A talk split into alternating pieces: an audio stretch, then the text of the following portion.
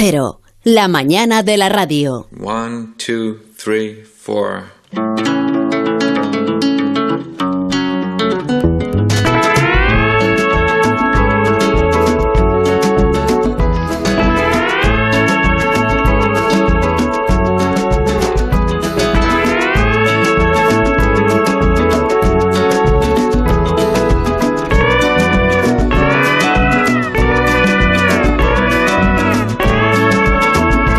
Veo aquí a, a Vigalondo. Hola Nacho, ¿cómo estás? Hola, ¿qué tal? Buenos, Buenos días. Y veo también a Sergio del Molino. Hola Sergio. Hola, hola, Carlos Alsina. Digo, perdona, Begoña. buenos días. Buenos días. Y Guillermo Altares, ¿qué tal? Buenos Hola, días. ¿qué tal? Buenos Hola. días. Son esto es lo que yo veo, ¿no? Y ya. Eh, eh, Y- pero lo, lo que vemos, y esto es muy, eh, muy antirradiofónico, pero yo veo a Nacho Vigalondo con una camiseta de Evil Vigas. Sí, bueno, Que pero... es un hombre en Twitter, además, que es, es maravilloso. Sí, pero es una camiseta de memorabilia de Los Felices 20, que el día de su defunción, pues la producción nos regaló camisetas ¿Ese fue el finiquito? y les pedimos que... Sí, eso fue todo, eso fue todo. Y les pedimos que por favor que no hicieran más copias para que estas se convirtieran en, en objeto de coleccionista. Sí, pero porque se ha ido Carlos, entonces solamente es vosotros tres. ¿O porque A mí no me- a mí no me gusta. y. Belmonte no... No, no No, comparecen. no están ¿Dónde tampoco, no están tampoco en off. ¿Ya se han ido de vacaciones con Carlos o qué? ¿Qué pasa? Que este programa en vez de acabarse es un fade out. como que se va poco a poco, es, como la mala así música. es, así es, como la mala música, tienes razón. Sí, eh, o están en algún sitio. A ver, ¿hola? Hola, ¿qué tal?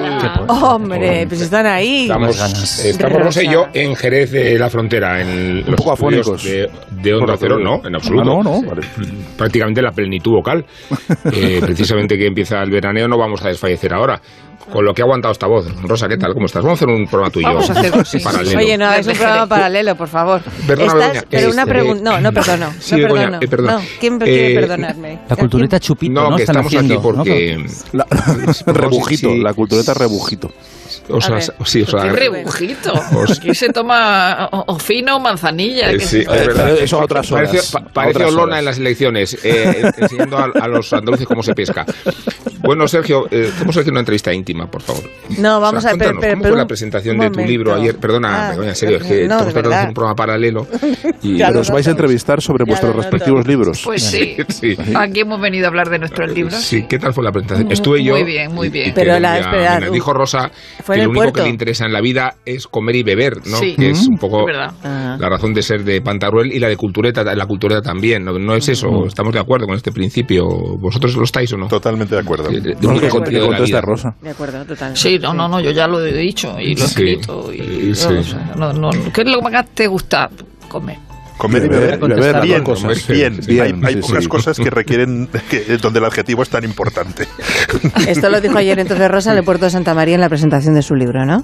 Sí, Eso exactamente. Ahí estábamos en el eh, Club de Playa del Buzo, donde hoy actúa nuestro jefe amantísimo Rubén Amón, subjefe, eh, Sí. segundo jefe. Deputy Chef.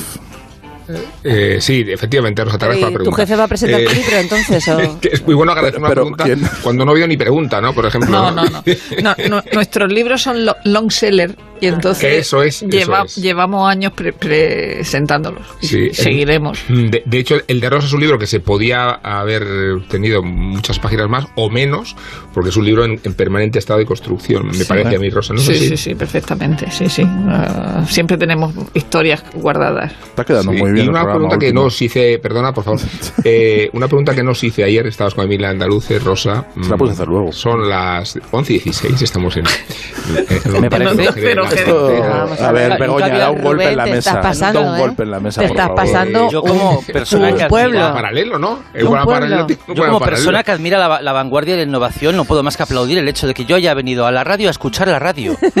He venido físicamente a Onda Cero y me he puesto los cascos y estoy escuchando es. la cultureta rebujito. Sí. Que es el microespacio que cuela este hombre de. Bueno, te concedo el privilegio de poder hacer esa pregunta que no hiciste ayer. Eh, adelante, Rubén. Sí, la pregunta Por era. tomar los eh, mandos, no por otra cosa. Dime porque sí. es un libro a cuatro manos, pero eh, Rosa dio a entender que en algunos pasajes uno vigilaba lo que había escrito la otra y que hubo Ujú. algunos momentos de censura. Anda. Eh, eh, ¿Fue así realmente? Eh, ¿Os censurasteis algo? Eh, la una a la otra y viceversa? Sí, bueno. Qué buena a- pregunta, ¿eh? Hay una, algún momento escatológico de eso de, de- de Emilia, no sé, porque sabéis que hay un marqués coprófago y luego hay otras pa- partes Es de lo también mejor del libro, escatológicas. sí. Entonces yo dije, "S- bueno, si ya has puesto aquí un poco, ya Sí, bastante sí. caca, déjalo, déjalo ya. O sea, había como más historias. ¿Y ella ¿no? a ti? Y ella a mí, no sé, alguna palabra o alguna cosa, sí, sí, sí. Nos Sí. vigilamos mutuamente. Bueno, pues ¿Y agradecer a tú, los y tú, haber y tú, y tú. Rubén Amón, tú, Rubén Amón, ¿qué toro de Sí, tu libro eh. mandaste a Corrales? No, sí, yo, yo actúo esta tarde en el mismo escenario, ¿eh? con muchísima repercusión. Hay muchísimo interés. ¿eh? O sea, hay, hay el mismo, como espectador ya suscité muchísimo interés. Como presentador de mi O sea, no hueco, libro, ¿no? que es el fin de la Ay, fiesta. madre de Dios. Qué ganas de vacaciones. Que en realidad salió en marzo del año pasado, tampoco vamos a engañar Pues a, os a queda todavía la cultureta. Uf, Pero eso es, qué se largo se me está haciendo este final. ¿Pero qué te pasa, Sergio? Podemos bajar el micrófono de Sí, vamos a cortar la línea Quiere con decir que Jerez. el libro Eso sí, esto, tiene ¿eh? mucho recorrido, no es un superventas inmediato, aunque nos ha ido muy bien. Sí. Podemos Sí, dejarlo sí, de sí. fondo a Rubén. También, venga, hablamos a. Como un sampler, ¿no? Eh, se traduce en francés el mío, por ejemplo, con motivo de su traducción Entonces, francesa, vamos que a unos hablar trabajos un poco oficiales. entonces de- Phil Spector había inventado el Wall of Sound, esto es el Wall of Amon. Déjale de Este fondo, no hay ningún problema. Porque nosotros además, eh, Begoña, ¿sabes qué está sucediendo? Que estamos emitiendo a otra hora, para nosotros son las 12 de la noche. Hemos roto las coordenadas espaciales. mil hojas de radio, ¿no? Hacemos un programa más, No, más pero en serio, quedaría muy bien, quedaría muy bien que él estuviera muy de fondo y de vez en cuando le subimos para Ah, ver pues qué va venga, lo diciendo. hacemos, lo hacemos así. Adelante, Nacho. Porque Sí, déjale está muy muy de bien fondo. comer y beber, pero también... eh, Más de, perdón, más de fondo, eh, más, más de fondo, o sea, déjale hundido en el bajo. Que, bueno, cosas que hacer un sábado. Se me pone aquí Zumer que tenemos que hablar de esto. Perdón, Pero no, cosas esto te que lo has, hacer un lo has sábado. eliminado. Cosas que hacer un sábado por la tarde del mes de julio. Atención. Se puede ver el Tour de Francia. Como sé que hay una serie de la Sí. tele que te gusta mucho, te voy a hacer una adivinanza, pero tú no, no la vas a fallar. En la tele, televisión española. No, bueno, no sé. ¿Quién vive en una piña en el fondo del mar? ¿Quién vive en una piña en el fondo del mar? Bob Esponja. Me has dejado flipado con lo de que Bob Esponja es tu, serie- tu esto serie dímelo, favorita. Esto dímelo, que se lo cuentan mis niños. Qué buenísimo. Es O también, por ejemplo, se puede dormir la siesta, claro, con tour o sin tour, como vosotros prefiráis, o se puede ver Bob Esponja, o se puede bajar a la piscina, o puede uno lanzarse a reflexionar en redes sociales, eh, por ejemplo, sobre cine como buen cultureta. Esto fue lo que hizo el pasado sábado uno de los presentes. ¿Quiere él o ella levantar la mano voluntariamente e inculparse? No veo a Jerez, pero No, yo no reflexiono en sábado No, nunca, no. nunca, jamás. No, nadie levanta la mano. El sábado ni el domingo. ¿En Jerez alguien levanta la mano? Eh, ¿No? ¿Tampoco? No. Esto No. que has hecho con los dedos es como no es una no es una puja, es decir, eh, hace un levantamiento de mano un poco más visible. ¿Ha sido tú, Nacho? Es que, es que no me puedo creer los, los meandros del guion de. Zumer. O sea, es que es una cosa. Bob Esponja y. O sea, no sé. El Tour de alguna Francia. manera. Yo creo que eh, yo creo que a, a Carlos le, le honraría ver que es cuando suelta el timón el programa eh, mantiene su equilibrio, pero veo que hay gente aquí intentando destruir su imagen en ese Sí, sentido. O sea, de la cabeza, entiéndelo. o sea, que hay gente aquí que no eh, aprovecha la ausencia de Carlos para, para perder la compostura y yo creo que ya por solidaridad con, Ah. con- con nuestros compañeros deberíamos. Pues que ¿Eh, sepas, sepas que sepas que a continuación vamos a someter a Nacho Vigalondo a la tortura de leerse a sí mismo, incluso en voz alta. Adelante, Nacho, te paso el Mis folio. tweets, pero Sí. ¿cómo llamáis esto? Los oyentes no saben de qué estábamos hablando, pero ¿qué fue lo que titulaste el pasado sábado por la tarde? Bueno, ¿Qué fue? Pues en realidad, aunque yo escribo mis tweets en enero, ya los tengo programados para el resto del año. Ya No. porque ya creo que la actualidad va a ser. Va, va a bailar mi, va a bailar mi ritmo, entonces no tengo ningún miedo. Pues salí hablando de que. eh, Lee, lee, lee, Bueno, o sea, lee. un tema que sale cada dos por tres es la insólita caída de calidad en el cine mainstream. O sea, antes, cuando un director pasaba olímpicamente de planificar la escena, pues la labor del primer ayudante y el director de foto pues era asegurarse de que todo resultase al menos funcional. Ahora resulta normal en películas de más de 100 millones de presupuesto que falte metraje y que se noten los parches, que la fotografía parezca incompleta y que el sonido añadido en postproducción se note a millas de distancia. ¿Qué está pasando? Así me Mm. Preguntaba yo, ¿no? preguntabas. No, me ponía una pregunta retórica, ¿no? Al final del... Entiendo ¿Y perfectamente...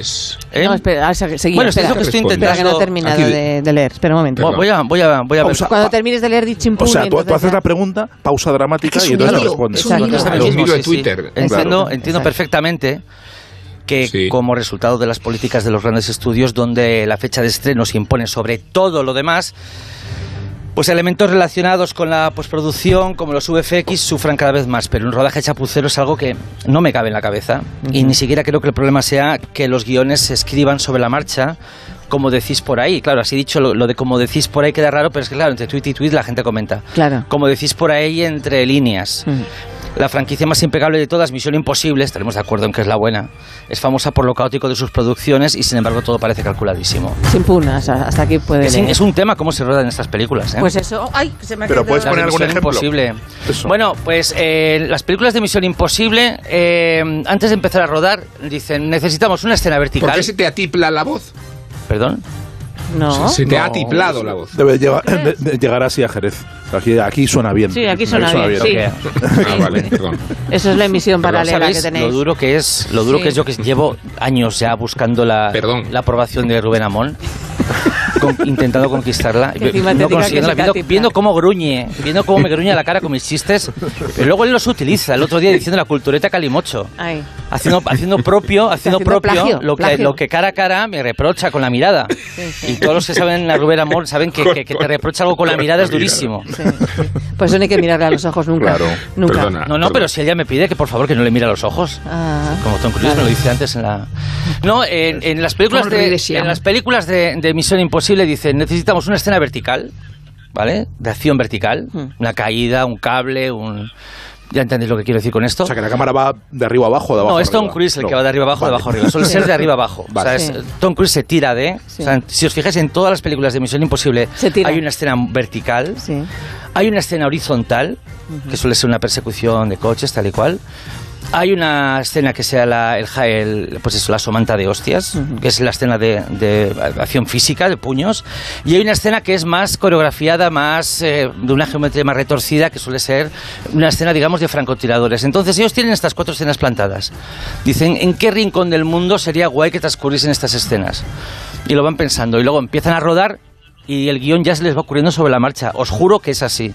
No. De hecho, en la en el tráiler de la Pero eso es anteúltima... por, no, por ahorrarse el guion. No lo sé. O sea, es una pregunta que yo haría. Oye, ya que, ya que tenéis como un, un par de años de, entre película y película, ¿qué os cuesta pensar un poco? No nos dicen para qué, si al final lo que, va, lo que determina todo es dónde vamos a rodar y qué. Y qué en términos puramente formales, puramente visuales. Luego ya se nos ocurrirá que Tom Cruise Diga algo. pues tenga algún problema. No, no, Tom Cruise está en la reunión. ¿eh? Tenga un Ese tío accidente. está- Sí, sí. ¿De no, verdad? No, no, de hecho yo creo que él por contrato él, él pide que haya un accidente, porque si no, claro, para Tom Cruise si no hay un accidente en, en la preproducción, la película ya no tiene entidad. Si no se hunde el plexo o se rompe o se hace un esguince o se hace una fístula. Pero entonces la, la cuestión y la polémica que tú planteaste agriamente en, en- en redes es que eh, los rodajes son chapuceros y no hay excusa para que Yo- un rodaje sea chapucero. Sobre todo con Yo- la pasta y el presupuesto que tienen. ¿no? Hay una cosa que, eh, em, que es una especie de... Voy a hacer un poco de, de- de escupir mirando al cielo y es que ser cineasta es una cosa relativamente fácil. O sea, si tú estás en el set y no sabes lo que tienes que hacer, alguien lo va a hacer por ti. Por eso el cine, el cine comercial, el cine, el cine neutro, el cine, digamos, pasivo, el cine olvidable, está bien hecho. O ha estado siempre bien hecho. Pero de un tiempo a esta parte, las políticas de estudios retorcidas que se están imponiendo y el modelo, yo, yo creo que señalaría pues las plataformas que ahora mismo marcan unos ritmos y una supervisión distinta, hay un panorama ahora que no ha sucedido creo que nunca en la historia del cine. El, el cine siempre ha sido muy correcto en su versión más comercial y más aburrida o más olvidable, me estoy repitiendo. Y es que ahora las películas están mal rodadas. O sea, ahora mismo... Pero me eh, hablas de las películas que se estrenan en las plataformas o las películas que van directamente eh, a las salas. Curiosamente, las películas que se estrenan en las plataformas muy grandes Sí. suelen tener alguna chapuza eh, inédita para los ojos del espectador. Y las películas de, de Disney y las películas de Marvel, mm, ahí están. Y, y Nacho, ¿por qué es tan importante ahora la fecha de estreno? ¿No lo ha sido siempre? O sea, no, no siempre decían, oye, esta peli se tiene que estrenar en Navidad, esta peli es el éxito del verano. Ahora es más importante que nunca. Eh, digamos que antes, cuando una película tenía cerrada la fecha de estreno, tenía un acuerdo cerrado con una distribuidora y quizá con una mm, eh, con la empresa que se encargaba de hacer la campaña de publicidad. Ahora, una película de Star Wars, una película de Marvel, tiene eh, una un contrato hecho cruzado con otras cinco multinacionales que se encargan de todos los aspectos derivados del merchandising. y la explotación de la película, porque ya sabéis que las películas son mucho más que películas, son eventos. Y las películas, al ser eventos, tienen, eh, tienen bajo su manto a un montón de empresas que no pueden permitirse alegremente estrenar una semana más tarde. Entonces esa es la pesadilla. Pero los fallos, ¿puedes poner algún ejemplo? Pues mira, eh, hay, un Porque hilo... eso no tiene nada que ver, por ejemplo, las películas de antes todas tenían fallos también. Fallo de récord, fallo, no sé. eh, Son peores Es muy los fallos de difícil. ahora. Los fallos de Raccord son encantadores y yo, yo, vamos, yo confieso que muchas veces mm, Los haces a da, rabia no cometer suficientes, porque luego uno luego ve la propia película y se aburre. Pero, em, por ejemplo, la última película de Parque Jurásico Sí.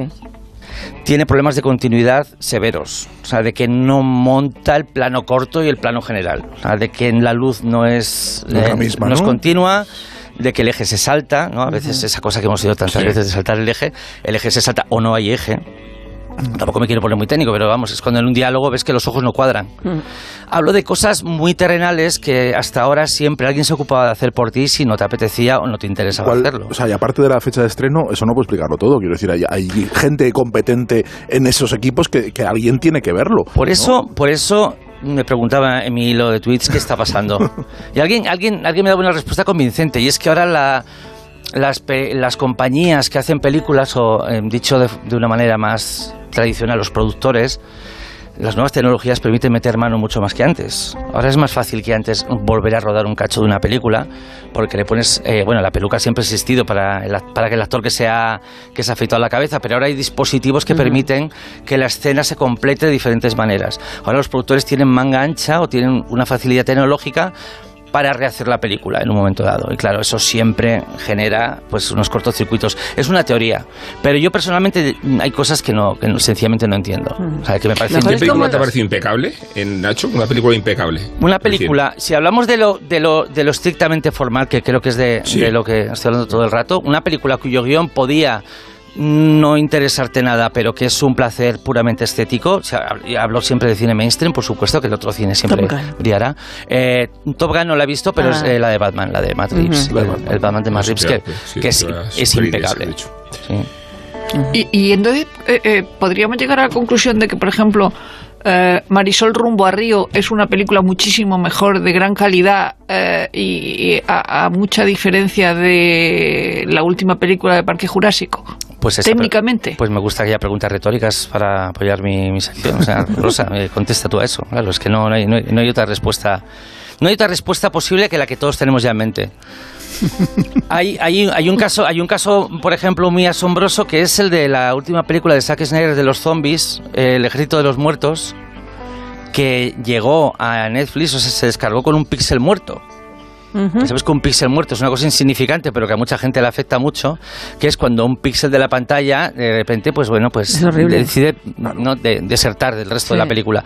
Pues fue muy comentado en, en algunos círculos que la película se colgó con un píxel muerto. Y dices, esto es inconcebible. O sea, que una película que supuestamente es de las producciones más Eso es grandes peor que, que, hace- esté mal rodada, fíjate lo te eso es, digo. eso es peor porque Sí. eso ha pasado ya por muchos ojos. Mm. Pero que esté mal rodado a mí, a mí me a mí me inquieta mucho. Hay una hay un si os fijáis hay mucha literatura acerca de cómo se escribe el cine, pero muy poca acerca de cómo se dirige. Y es porque nadie tiene claro realmente qué, qué significa dirigir. O dicho de otra manera, tú puedes estar en un rodaje y que las personas que te rodeen tengan ideas muy diferentes acerca de cuál es tu competencia. En un mismo rodaje. Siendo tú el director. Ha pasado, sí, Sí. ahí de decir, bueno, pero si tú, si no pasa nada, si tú, si tú te das una vuelta y la película sigue. Claro, y es, La película y es sigue, y Posiblemente- autobiográfico todo esto, ¿no? Y O sea, que, que la, eh, la sensación que tenemos los profanos cuando hemos visto un rodaje de no entender absolutamente nada de lo que está pasando y aburrirnos un montón a los cinco minutos porque no es nada excitante No es un rodaje. director. O sea, al, No. al director también le pasa. No, no, sí, sí, de hecho pues, estáis, estáis en, la- en el mismo rincón. Estáis con el director no entendiendo lo que está pasando y aburriéndose un montón. Sí, sí. Pero tú diriges, eh, ¿tú cómo diriges? Prefiero que, prefiero que, Se quede la intimidad. prefiero Este que, tema. que la película transpire en mis decisiones. Dicen, dicen por ahí que es, O sea, que que es- un montón, vamos. dicen No, que es muy tirano, no. que es, que es verdaderamente grita muchísimo. No, pero por- ejemplo, eh, a, a mí, por ejemplo, me, me gusta mucho cuidar la, la, la, la for- el lenguaje, la forma, el lenguaje de la cámara. Me parece que es apasionante. Digo, y eh, cuando hablo del lenguaje de la cámara, digo al margen del guion, al margen de la interpretación, lo, lo que es puramente lo que es puramente imagen puesta en escena en La caligrafía de la cámara, ¿no? La caligrafía de la cámara, exactamente. Muchas gracias, Sergio. Pero hay, hay directores que todos ahora mismo coincidiríamos en que son excelentes, que a los que les importa un pimiento. Están con los actores y ya, por otro lado, ya el director Sí, de foto ya, y la gente de dirección están componiendo la película, con lo cual es, es todo, todo complejo. O sea, no estoy calificando mal eh, otras tendencias, estoy diciendo que, que puedes hacer una obra maestra sin pensar en, en el lenguaje. ¿no? Así es. Begoña, Sí, a ver, Rubén, nos adelante. han contado aquí un pasaje biográfico que querías ponerte si para acreditar que fue real. No. Tú presentaste un No, programa no, de déjalo, motor. no, no, no. ¡Ay! O sea, déjalo. qué No, queremos saber, queremos saber eso. ¿Que queremos estás saber. con Pepe o, que- o con quién estás ahí? Sí. ¿Quién te lo está Sí, contando? Un programa de No, motor, ¿cómo se llamaba? Sí, un ¿A programa de motor, eh, ¿Cómo? ¿Cómo se te protagonista llamaba? el motor, porque era en aquella época donde estaba Luis del Olmo. Así es, pero O yo sea, no lo presentaba, loco presentaba, que es Ah, distinto, bueno, entonces era nada. Oscar Montero Sí, era el responsable. Eras corresponsable solo, ¿no? Exacto, exacto. ¿Cómo se llamaba el programa? ¿Protagonista el motor? Protagonista. Claro. Porque antes era motor, todo ¿verdad? protagonista, no sé qué, protagonista no sé cuántos, protagonista el motor, es que título, ¿eh? porque era el- estaba Tenía- Luis con nosotros. Tenías que ponerte muy anfetamínica. Totalmente, sí, Sí. no hablemos del tema, por favor. Da- Saluda a Pepe Sí. de mi parte, un beso grande, Pepe. Que bueno, Sí, vamos sí, a sí. publicidad, por favor, rápido. Nacho, ya. Venga, de coches. Ya, Publicidad de coches. Ya. Más de uno. En O- Más de uno. Nos vamos a situar ahora en julio de 1992. Todos éramos de Miguelón. Se viene rodando con enorme velocidad. Claudio Chiapucci siempre en cabeza. Cuatro hombres persiguiendo al gitano son Hamstin, Chioccioli, Gianni Buño y Miguel Indurain.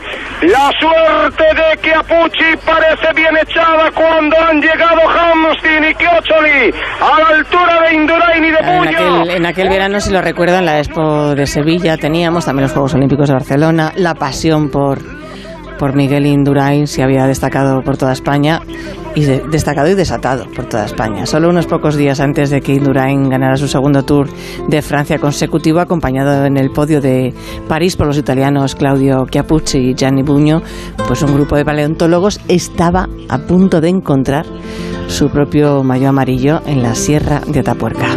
Lo que descubrimos cuando empezamos a excavar es que llegamos a un nivel en el que empezaron a aparecer eh, fósiles humanos increíbles, increíbles por el estado de conservación y por el tamaño. Lo más extraordinario, lo más maravilloso, eh, fue que empezó a aparecer un cráneo, ese que veis ahí, que es el cráneo 4, el famoso Agamenón, y un poquito más allá hacia la pared encontramos un segundo cráneo, el cráneo 5, Miguelón, eh, que estaban perfectos, incólumes. Es casi como ver un hijo después de nueve meses de embarazo en que te has estado imaginando cómo será.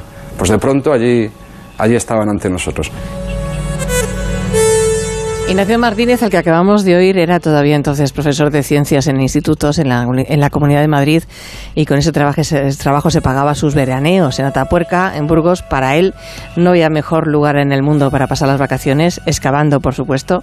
Su vida y la de sus compañeros cambió aquel verano de 1992, el hallazgo de Miguelón, un cráneo muy bien conservado de pre-neandertal en la llamada cima de los huesos, puso Atapuerca en el mapa y les permitió ser portada de la revista Nature, lo que en un yacimiento de osos de las cavernas en el que se tenía la esperanza de hallar algunos restos humanos relevantes, se convirtió con los años en la fuente de más de la mitad de todo el registro fósil prehistórico mundial. En 2006, Ignacio Martínez ya era profesor universitario en la Universidad de, Alcalá de Henares y en julio de ese mismo año él y sus compañeros lograron otro hallazgo. Solo días antes de que en Francia Óscar Pereiro quedara segundo del Tour y posteriormente primero por la descalificación del primer clasificado. Y el paleontólogo José Luis Arzuaga recibió un mensaje SMS en su móvil. Ese mensaje solo decía, naves ardiendo más allá de Orión. Besos. En cuanto lo oí, asegura Suaga, supe que había aparecido un cráneo. No contesté al mensaje, ni siquiera me molesté en llamar, simplemente cogí el coche y volví a Tapuerca. El mensaje lo enviaba la doctora en biología Ana Gracia, la misma científica que en el año 92 y con solo 28 años se encargó de reconstruir el cráneo de Miguelón, la misma mujer que en aquel 2006, junto a todo su equipo, encontró a C15 que no es nombre de androide ni replicante, sino el primer cráneo completo que se encontraba en Atapuerca desde 1992. Era un nuevo hito de muchos más por venir. Seguirán y siguen apareciendo en Atapuerca naves ardiendo más allá de Orión. Mira, hace relativamente poco tiempo en un congreso me encontré con el editor de la revista Nature. Y entonces el, el- el editor eh, me contó que él recibió en aquella época, ahora se hacen, se- los artículos se envían por medio de aplicaciones informáticas, o sea, ya no se envían en un sobre. En aquella época enviábamos el artículo dentro de un sobre y unas fotos dentro del sobre. Todo iba dentro del sobre y luego se componía la editorial. Entonces me comentó que lo abrió el día de Nochebuena. Él estaba sentado en su despacho la mañana de la Nochebuena. Entonces abrió un sobre que venía de España. No nos conocía literalmente nadie. Absolutamente éramos muy jóvenes para empezar, ni nos conocía nadie en el panorama científico. Lo abrió y sacó el artículo y sacó las fotos y me, dijo, me caí hacia atrás cuando lo vi. Me caí de espaldas. o hice el movimiento este de, de asombro, ¿no? Y lo publicó. Y fue efectivamente histórico. No sé si Rubén Amón, Rosa Belmonte, Gui- eh, Sergio del Molino, Nacho Vigalondo quieren decir algo antes de que empiece Sí, sí, Guillermo sí, sí, y Cope. sí, sí. Antes- de que empiece con Miguelón. Mira, eh, es lo, lo verdaderamente eh, lo da la medida de lo alucinante que es eh, no solo Miguelón, sino todos los hallazgos de Atapuerca. El hecho de saber que, que en, que en la época de Miguelón se calcula que eh, había menos de 100.000 personas, menos de 100.000 habi- eh, habitantes en toda Europa. Eh, es muy difícil encontrar restos. Están y, se cree que además que Atapuerca era una especie de área de servicio, un cruce de caminos, un lugar donde, donde tenían refugio y por eso se han encontrado eh, muchos restos. Pero es encontrar piezas de un puzzle que está diseminado por toda Europa y de las cuales es dificilísimo reconstruir. ¿no? Y en Atapuerca se han encontrado unos tesoros alucinantes y visitar el Museo de la Evolución, donde están expuestos y explicados todos los hallazgos en Burgos, es, es maravilloso. Y yo, uno de los privilegios que he tenido ha sido eh, hace un par de años eh, hacer una visita a, la- a las excavaciones con, con la gente de Atapuerca y con, con Eudal Carbonell, que, que es uno de los, de los descubridores, ¿no? junto con, con Arzuaga y con, con el resto de, de equipo que, que, que descubrieron Miguelón, y, y- y ser partícipe, contagiarte del entusiasmo y de la pasión que tiene la gente encontrando esas maravillas en todas las catas, en todas, en, en- en todas las, las excavaciones, en la trinchera, en la cima del elefante, en todos los, los yacimientos que están ahí eh, abiertos y que todavía siguen sacando un montón de, de- de hallazgos. Eh, la verdad que es una, una de las visitas más alucinantes, eh, más emocionantes que puedes hacer, ¿no? El, el recorrerlo y que te lo vayan enseñando cómo de esa sierra, de esa trinchera de ferrocarril que, que- que apareció porque hicieron una, una línea de tren y al excavar pues empezaron a salir huesos de forma impresionante, eh, te das cuenta de la importancia que tiene Atapuerca, ¿no? Te das cuenta de, de lo, de, de lo tremendo que es tener aquello en, en la Sierra de Burgos. sobre todo en mitad de la nada. Una cosa yo también recomiendo muchísimo. Ya está fastidiados que ha empezado Ya No, no, seré, la- ra- eh, se- seré rápido, lo prometo. No, una, una cosa que, que yo creo que, que lo primero que te sorprende de Atapuerca es como un sitio que te da la sensación que está en mitad de la nada, porque está en mitad de la, de la nada. No, está en rodeado las afueras de Burgos, De, ¿eh? de- de trigales, Pues eso. de, de- de- de- de trigales, ha cambiado la historia de la humanidad. Y, y Atapuerca mm, forma parte, yo creo, de unas revoluciones científicas más importantes que ha habido en, en los últimos años, que es un cambio radical en la manera de concebir el pasado y el nacimiento de, de la humanidad, ¿no? Siempre es- ese el, el eslabón perdido, que era un insulto cuando, cuando éramos pequeños, eh, Atapuerca forma parte de una serie de descubrimientos como secuenciar el ADN de los neandertales y descubrir que, que los que nosotros nos cruzamos con los neandertales, el Homo sapiens, forma parte de un cambio radical la manera de concebir el pasado, ¿no? Siempre durante muchísimo tiempo se pensaba un- en, un- en una especie de de pasado lineal donde un tipo de, de, de humano, da- el homo antecesor, daba lugar a otro, daba lugar a otro y al final estábamos nosotros. Y Atapuerca forma parte de un panorama donde nos damos cuenta que lo extraordinario ahora mismo desde hace muy poco, en realidad, en tiempo, no sé, 30.000 años, con un poco de suerte, es el único momento en el que hay un- una sola especie humana sobre la Tierra, que somos nosotros. Pero hasta ese momento ha habido, ha habido larguísimos periodos donde ha habido seis, siete especies humanas compartiendo el, el- el- el- el mismo espacio, ¿no? Y eso es ap- apasionante, ¿no? Porque eh, no, no hay, o sea, lo que nos dicen los neandertales, eh, eh, todo eso que se ha ido descubriendo en, la- en, la- en Atapuerca es que no, no, el hecho de estar solos es una cosa extraordinaria. Ha habido muchas formas de concebir la humanidad. Y lo otro, que eso es en, en Atapuerca y donde el registro fósil es realmente extraordinario, es la idea de que ha habido muchos nacimientos de la humanidad, ¿no? Porque, eh, digamos, los, los humanos, porque son humanos, pertenecen a la especie humana. De hecho, una cosa en la que existen muchos descubrimientos de Atapuerca es que si los metiésemos en el metro con traje y corbata, seguramente no nos extrañarían, ¿no? O sea, son, son humanos muy cercanos a nosotros, aunque viviesen hace un millón y medio de años. Eh, hubo una evolución desde Europa y hubo otra evolución desde África. Seguramente, y es otra cosa que se debate mucho, pudo haber otra evolución desde Asia. O sea, la humanidad no nace en nosotros un lugar. somos africanos, además. Claro, la, la, humanidad no nace en un lugar, en, en, en, en un solo lugar y conquista el planeta, sino que hay varias humanidades aunque la humanidad que queda es efectivamente la humanidad que nace en África y conquista el planeta y en algún momento dado por por motivos que desconocemos, tal vez el cambio climático, lo que sea, no se sabe por qué de repente llegó un Menda hace 200.000 años en África y dijo, voy a ver qué hay más allá, voy a ver qué hay más allá, voy a ver qué hay más allá, y llega, Europa llega, llega a Australia, uno de los grandes misterios de, la humanidad es eh, los hombres, o sea, los humanos modernos llegan hace 40.000 años a Europa, que en realidad está chupado desde África, o sea, es que se ve, y, llegan hace 50.000 o 60.000 a Australia, dices, o sea, se, se dan la vuelta al mundo, cruzan mar abierto para colonizar un continente y llegan mucho más tarde Europa, ¿por qué? No lo sabemos, ¿no? Y Atapuerca es un elemento esencial junto al ADN de los neandertales y algunas excavaciones en, en, en África, sobre todo en, Tanzania, en, el, en, toda la zona del Rif, que ha hecho cambiar por completo nuestra visión de, lo que somos, de lo que hemos sido y lo, y lo que somos. ¿no?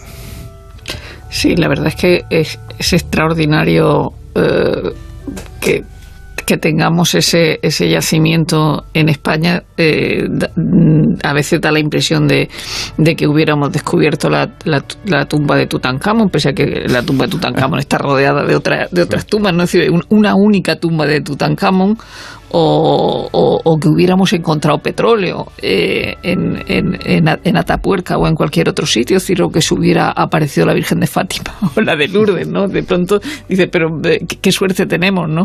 Yo, yo, yo he tenido la suerte de, de, estar también, como ha dicho Sergio, en el, en la, el yacimiento y en las excavaciones, gracias casi siempre a Miguel de la Cuadra Salcedo, en este caso a la Ruta Quechal, eh, ver todas las excavaciones, ver cómo trabajaban, la minuciosidad de, la gente que estaba allí con unas bandejas que eran como las de como las de los aeropuertos al pasar el control llenas de, huesecillos diminutos de roedores, es decir, no estamos hablando de cráneos de, de lomo antecesor ni de Miguelón ni nada ni nada parecido, sino sino otras cosas diminutas que también llevan a, a la investigación. Y luego recuerdo especialmente más allá de todo todo el trabajo científico que se nos enseñó y el museo también eh, una proyección nocturna de En Busca del Fuego allí con una pantalla gigante, eh, cine auténtico, cine de verano, cine, cine cine prehistórico eh, en, en, en, Atapuerca y es verdad que son de esas cosas que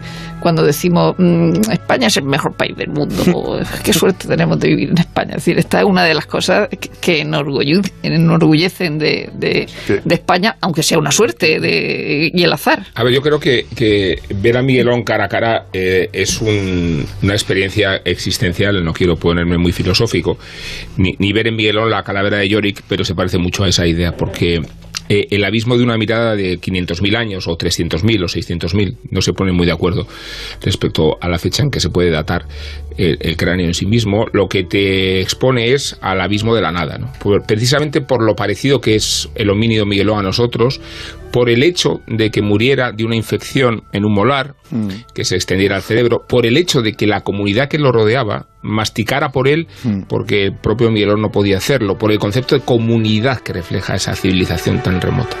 Y, y, y, y creo que que es la noción de la nada, ¿no? Eh, quien tenga expectativas de otra vida mira a Miguelón a la, a la cara y, y, queda completamente pulverizado.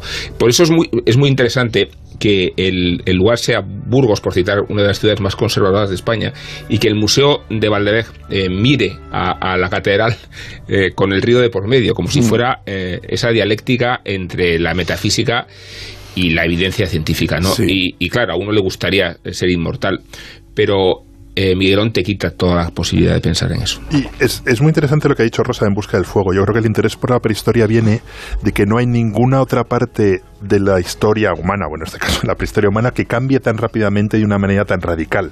O sea, más o menos sabemos lo que ocurrió en la antigua Roma, luego puede haber, pero la, la prehistoria estalla, ¿no? Cuando se estrena En Busca del Fuego, que es una película de, de Sonsacano que se trabajó muchísimo, yo que sé, el que se inventó los diálogos era Anthony Vargas y cogió a un experto en movimientos de animales para imitar, para que hiciese los movimientos. ¿Sí que eras tú el que se acuerda de esa película? Sí, a mí me encanta. Vale, vale, vale. Uf, la habré visto un mogollón de veces.